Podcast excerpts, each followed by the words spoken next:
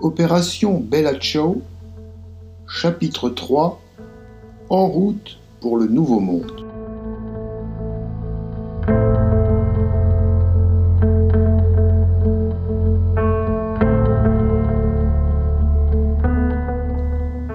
Le Judas des épinettes, cargo mixte de la compagnie des chargeurs amalgamés, assure le service de la malposte sur la ligne Saint-Nazaire-Calao commandé par le capitaine Yvonique Le Merlec, un homme de la trempe de ces rudes marins bretons, embarqué tout jeune mousse pour le grand métier sur les Dundee des bandes Terre-Neuve.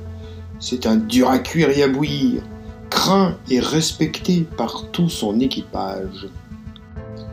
Le navire est amarré au quai d'Occident, devant les entrepôts des messageries maritimes. Le balai des grues se termine les dockers achèvent tout juste le chargement de ces cales. La cargaison se compose essentiellement de tondeuses à gazon à destination de la Pampa argentine. La sœur du dictateur en poste, jugeant à juste titre celle-ci mal entretenue par les gauchos, tout juste bon à faire les guignols avec leurs bolasses, a passé commande à un fabricant allemand d'une flotte de tondeuses autotractées et équipées chacune d'un kit mulching. Une volumineuse caisse de bretelles à système rejoint elle aussi l'antre du navire. Les pectoraux ne s'embarquent pas sans biscuits. Il compte bien, après avoir pris possession d'un stratégique stock de caoutchouc, refiler avant de partir des dizaines de paires de ces précieuses bretelles à ces pauvres Indiens guaranis de la forêt amazonienne. Il a été fort ému en voyant aux actualités pâtées du grand cinéma de Bordeaux la difficulté qu'avaient ces misérables lascars pour faire tenir leurs minables petits slips rouges. Les passagers ont été autorisés à embarquer peu après minuit. La gare de chemin de fer est toute proche et le rapide de Paris de 22h30 vient de déverser une foule de voyageurs qui convergent vers le port. Comme pour chaque départ de transatlantique, malgré leur tardive, une foule de curieux et de vendeurs ambulants se mêlent aux voyageurs. Un gros bonhomme, juché sur un tonneau, braille pour tenter de convaincre le chaland de lui acheter son élixir, censé combattre efficacement le mal de mer à base de pommes et de testicules de crabe, le résultat est garanti et certifié par l'Académie de médecine de Berne, qui a réalisé ses tests concluants sur le lac de Genève. Plus loin, un nègre fin propose de curieuses bouées à moteur, indispensables selon lui, pour regagner la côte en toute sécurité après un naufrage. La catastrophe du Titanic, 20 ans plus tôt, hante encore les esprits. Et si la première partie de la traversée n'augure guère de rencontres avec les icebergs, les abords inhospitaliers du Cap Horn peuvent donner matière à se laisser tenter. Le navire est tout illuminé, et de grands projecteurs éclairent d'une lumière crue les quais encombrés par la foule et les marchandises. Les structures des grues qui fonctionnent sans relâche pour charger le paquebot projette des ombres fantastiques sur les quais et dans le bassin. Le cortège des convives de l'auberge du corps au pied grossit le flot, mais bon nombre de silhouettes claudiquent quelque peu sur les pavés glissants. La soirée a été légèrement agitée et certains organismes cabossés sont encore endoloris.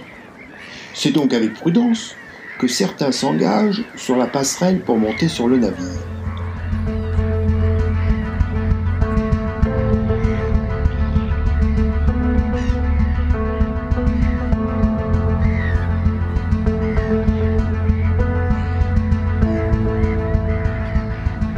Du bord, Corentin le Maflu, procède à l'enregistrement des passagers tandis que les malles et les différents bagages sont tissés sur le pont par des matelots qui sifflent des airs grivois et, disons-le franchement, à caractère pornographique. Pamela MacGregor flanque un vigoureux coup de parapluie dans le fondement d'Angus, son pasteur de mari, qui semblait prêter une oreille décollée, mais cependant attentive à ces mélopées douteuses. Avance donc, mécréant Angus, marqué par une singulière bosse au milieu du front, causée par le plat en granit de salmigondi tiède à la milanaise, qui lui donne un air de licorne adolescente, roule des yeux effarouchés. Rentrant la tête dans les épaules, il accélère son trottinement sur l'étroite échelle de coupé en se massant le derrière.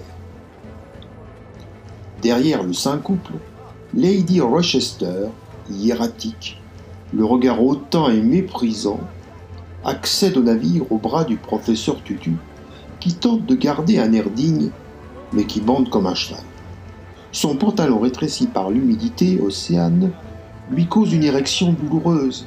Il serre les dents et ses yeux chassieux s'humectent quelque peu. Nonobstant, il franchit stoïquement les derniers mètres et se présente devant l'officier de bord avec un sourire crispé. Quick les suit en sifflotant. Il adore siffloter, essentiellement de grands airs du répertoire, comme le barbier, le charcutier, il Budino di Venezia ou Così fan Rieta.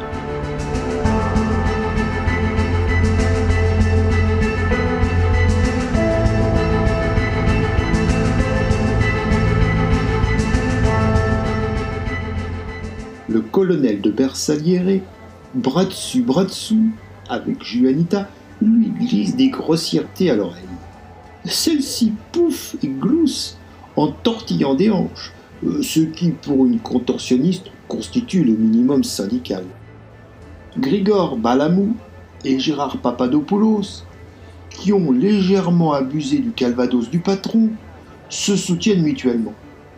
Le Levantin braille des cantiques en vieux slavon euh, de Marseille, et le grec, qui a le vin triste, se signe en pleurant toutes les larmes de son corps.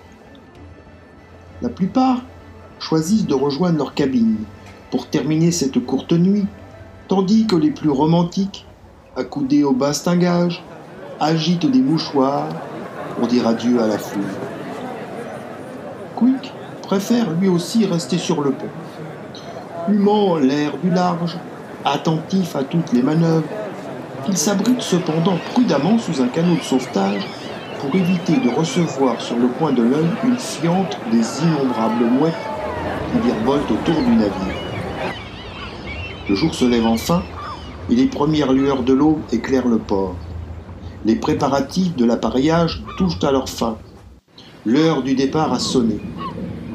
Les amarres sont larguées, les machines se mettent en branle et impriment au bâtiment une sourde vibration qui se répercute sur tous les ponts.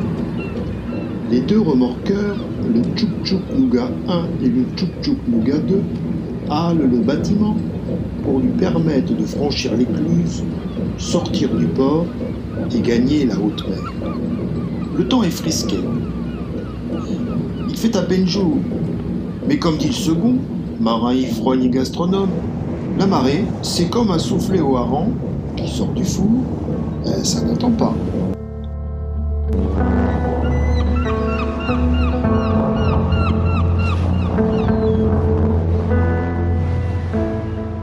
professeur se retourne dans sa couchette quand le vigoureux boum de la sirène, actionné par le maître timonier le Gonidec, déchire l'aube et les tympans des goélands qui s'éloignent en piaillant de fureur.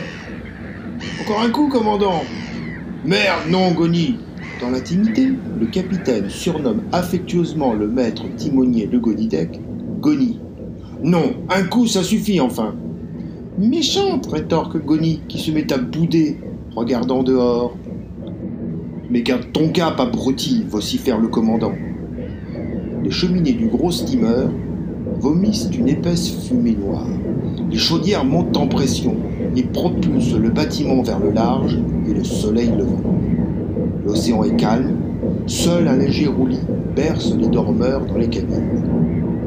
Les feux de la côte clignotent dans le sillage et ne tardent pas à s'estomper dans la lumière du jour. Le Judas des épinettes vient de gagner la haute mer.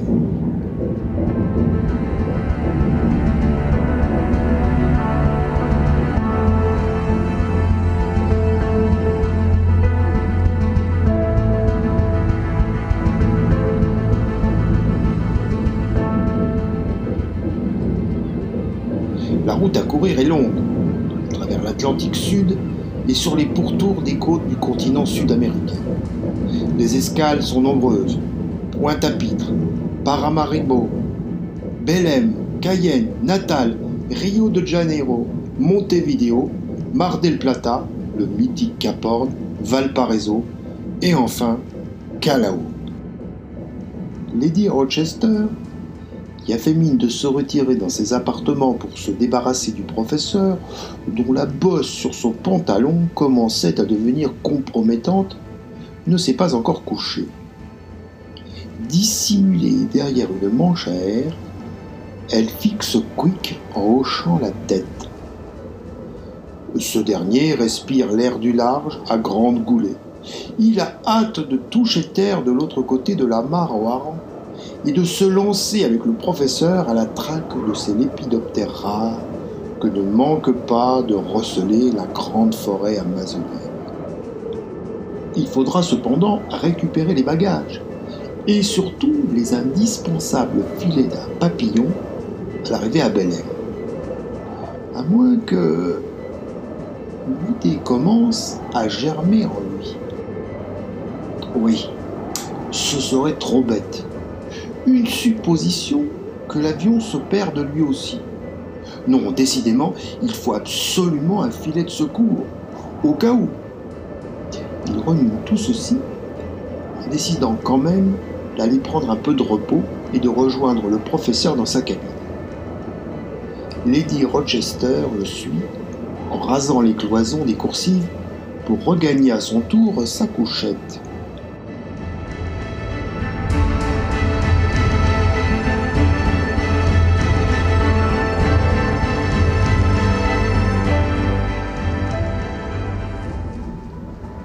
Plus profond de la cale, des coups sourds résonnent semblant provenir de l'intérieur de la caisse de bretelles d'Elzéar pectoraux. Un craquement sec du bois, la planche vient de se désolidariser. Les coups redoublent et la brèche s'agrandit.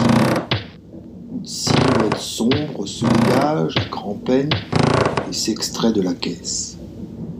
L'individu rafistole tant bien que mal les panneaux de bois il disparaît dans les profondeurs